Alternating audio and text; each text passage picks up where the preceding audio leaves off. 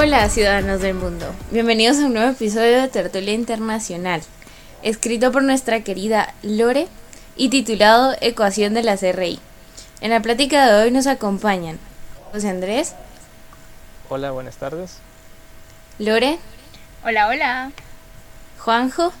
Buenas, buenas. Luis. Hola, hola. Y su servidora, Florencia. Como hablamos en el episodio anterior, muchos de nosotros no tenemos muy claro desde el inicio la concepción de las relaciones internacionales. Es común que al oír la palabra internacional uno piense en un viaje, y es que a quién no le gusta viajar. Así como también para muchos es el inicio de una carrera como diplomático, como diría el Guainá.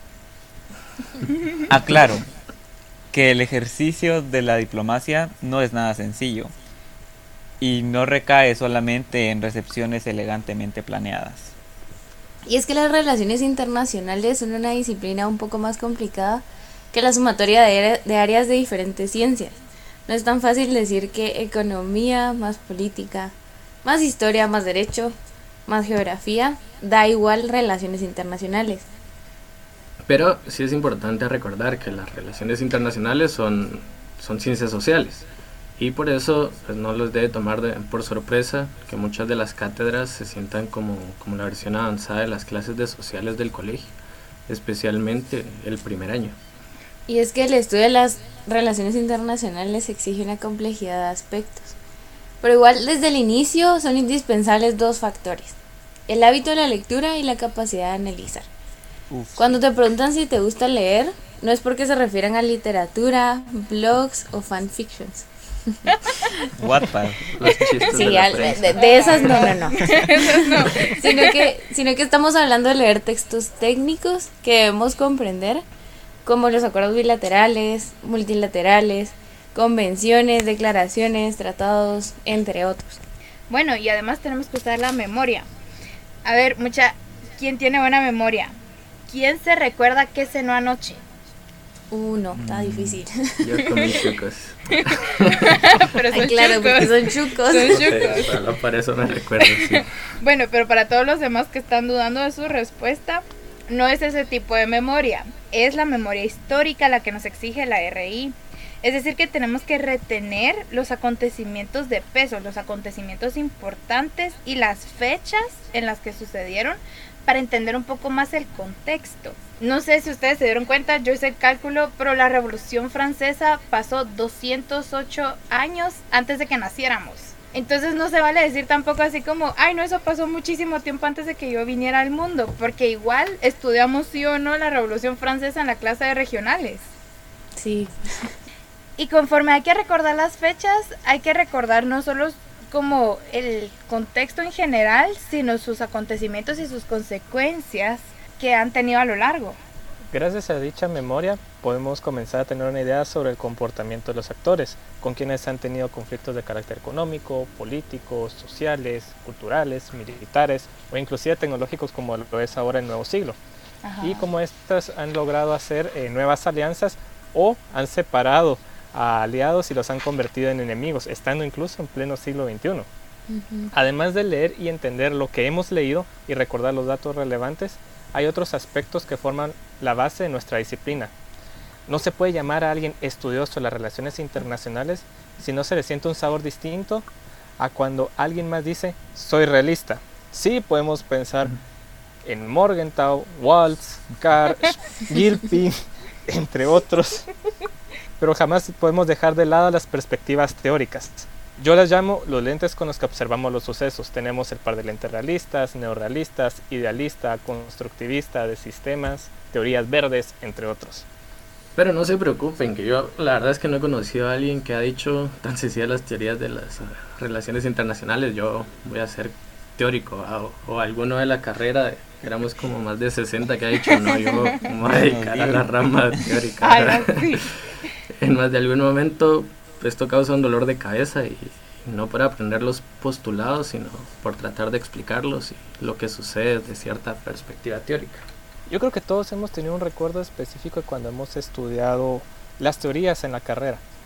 Yo en lo personal puedo recordar las interminables noches en las que nos conectábamos a partir de las 6, 7 de la noche para hacer este, videollamadas en Skype o en Zoom para poder discutir los textos que estaban previos al examen parcial y si no después cuando ustedes me hicieron compañía en las noches en para la monografía y de cómo surgió todo esto, ¿verdad? Las pláticas que teníamos en la cafetería en la universidad.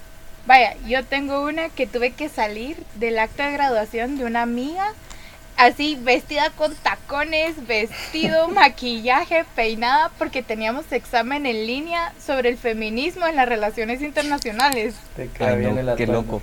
Yo me recuerdo una vez que no me dio tiempo de estudiar y dije, ay, mañana en la mañana leo la lectura y teníamos un corto sobre esa lectura. La cosa es que cuando vi la lectura era demasiado, pero demasiado larga y no me daba tiempo a terminar de leerla. Entonces dije, bueno, solo con la presentación y al final fui la nota más alta de ese corto, entonces estoy orgulloso de mi capacidad. Ah, no pedir. Ah, ah, bueno, yo creo que sí va a haber un teórico.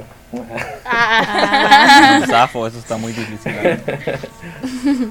Yo me recuerdo en 2018 que la, la URL era la universidad sede para el Intersub. Para los que no saben, yo practico taekwondo y estaba compitiendo con la U. Y justo, justo el día que en la clase de teorías de las relaciones internacionales 2 iban a explicar la teoría constructivista, que era la que me servía para mi trabajo final, justo el día de mi competencia de formas.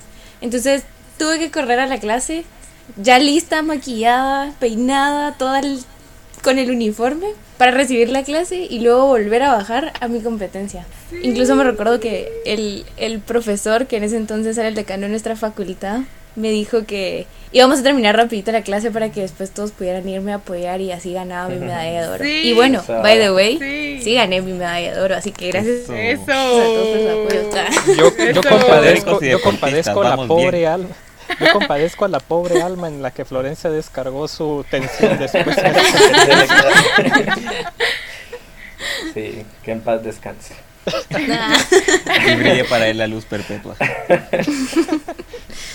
Yo pues de memorias tengo, tengo una que fuimos a estudiar a la casa de José. Íbamos tres en, en mi carro, dos compañeras, y una de ellas iba enferma, pero le hizo ganas y pasó estudiando con nosotros.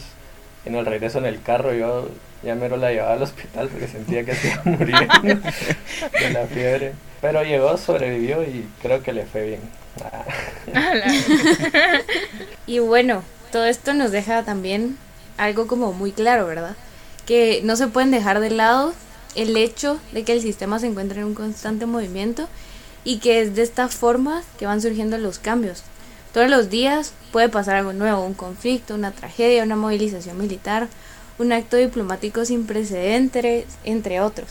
En fin, no tenemos una fórmula mágica para abordar el estudio de las relaciones internacionales. Tenemos pasos en común, es lo que hemos mencionado con anterioridad. A pesar de no ser una carrera joven, no existe ningún manual, pues aún es evidente la paradoja entre la realidad y la teoría. Es decir, que las relaciones internacionales son impredecibles. Ni los astros saben qué nos deparará. Eso sí, no confíen en los Géminis. Tranquilo, Walter. Yo personalmente considero que una aptitud que desarrollamos durante los años de estudio es donde tenemos que comprender una cantidad de cosas en un tiempo muy limitado y la curiosidad mucha, o sea, tenemos que volver a adoptar a la curiosidad. Como dice el dicho, la curiosidad mató al gato, que fue con justo lo que nos topamos en cierto momento de la carrera, porque al estudiar una disciplina tan impredecible como lo que dice Juanjo, no debemos dejar de curiosear. Y algo muy cool que dice mi hermana en el dicho dice, pero el gato murió sabido. No, y es cierto porque la pues, un internacionalista tiene que ser curioso, tiene que ser chute. Yo tenía un entrenador que me decía, mira, en el mundo gana el que es chute, porque es la única forma en la que uno va a aprender y en la única forma en la que uno va a conocer pues esas cosas que le llaman la atención. Porque te toca leer periódicos, ver videos, ver noticias, enterarte de, de lo último que está sucediendo para poder irlo conectando y entender por qué el mundo funciona así. Exacto. Todo está interconectado. Ajá, y también creo que tenemos que tomar en cuenta no solo como lo que ya estamos viendo, lo que está enfrente de nuestros ojos o lo más obvio, sino también hay que ver perspectivas distintas, hay que ser así como dice, como dice Luis, hay que ser chute. o sea, hay que, hay que indagar un poco más y aunque quizás no estamos de acuerdo, tenemos que igual entender esa perspectiva y así ya tenemos una idea más general de todo lo que está sucediendo. Porque nunca nada es tan obvio para los ojos. Y tener una mente crítica, porque, o sea, estás viendo lo que el mundo te quiere mostrar, pero seguramente hay intenciones ocultas que no se dicen. Pero no nos adelantemos, todo esto lo seguiremos discutiendo en los siguientes capítulos. Gracias por escucharnos en este segundo episodio. Quédense pendientes de todas nuestras redes sociales para saber más sobre los siguientes episodios, los cuales estarán siendo publicados quincenalmente en su plataforma digital de preferencia. Les deseo un feliz día y si no nos volvemos a ver, buenos días, buenas tardes y buenas noches.